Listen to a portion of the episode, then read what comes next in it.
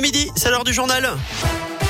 C'est avec vous Philippe Lapierre. Bonjour Eric Bonjour. et bonjour à tous. Et d'abord la route avec euh, des difficultés euh, en ce moment sur l'A46 Sud en direction de Paris. Soyez très prudents, il y a un accident et un bouchon de 6 km entre Simandre et Chaponnet, secteur à éviter si vous le pouvez, c'est la galère.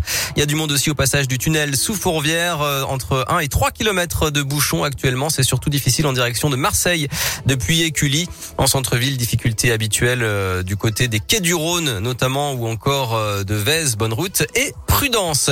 À la une, Vieux-Lyon, Bellecour, Saxe-Gambetta, le podium des stations de métro lyonnaises les plus polluées. Le progrès publie aujourd'hui une étude d'Eratmo Auvergne-Rhône-Alpes. Le métro lyonnais pollué par des particules fines, notamment à cause du freinage, des quais trop étroits, des plafonds bas et du faible renouvellement de l'air. La tension monte entre le gouvernement et les fournisseurs d'énergie après les annonces de Jean Castex hier soir. Le gouvernement bloque le tarif réglementé du gaz cet hiver après la hausse de 12% d'aujourd'hui et il plafonne la hausse de l'électricité en début d'année prochaine à 4%. Engie prend acte, mais les fournisseurs alternatifs menacent d'emmener l'État au contentieux. 88% d'entre vous jugent que le bouclier tarifaire du gouvernement n'est pas suffisant face à la flambée des prix selon la question du jour sur radioscoop.com.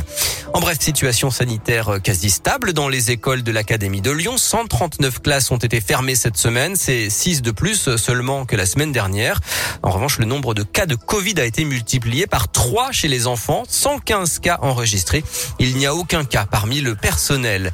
Plus de sécurité pour les petits Givordins. La ville de Givors teste la rue aux écoliers à partir de lundi. Pas de voiture devant l'école Jean Jaurès jusqu'au 26 novembre. Le foot et la belle victoire de l'OL hier soir face aux Danois de Brandby. 3-0 en Ligue Europa. Deuxième victoire en deux matchs. Une première place consolidée. Pas de blessés et Bruno Guimaraes préservé. Tout va bien. L'OL engrange de la confiance avant le derby. Écoutez le milieu de terrain Oussem Aouar. Bien sûr, euh, on pense à ce match euh, depuis un certain temps, euh, donc forcément on l'avait dans un petit coin de notre tête, mais en tant que professionnel, on, on savait qu'il fallait bien négocier ce match tout d'abord. Ça a été le cas. Maintenant, on va bien se reposer et aller là-bas avec euh, beaucoup de détermination. Vivement dimanche, ouais. Voilà, et c'est ce OL, 9 journée de Ligue 1, c'est dimanche soir à 20h45. Le déplacement des supporters lyonnais à Saint-Etienne est interdit pour éviter les débordements et justement, il y a eu jets de projectiles et des bagarres de rue hier soir après le match dans le Grand Lyon. Sept personnes ont été interpellées selon BFM TV.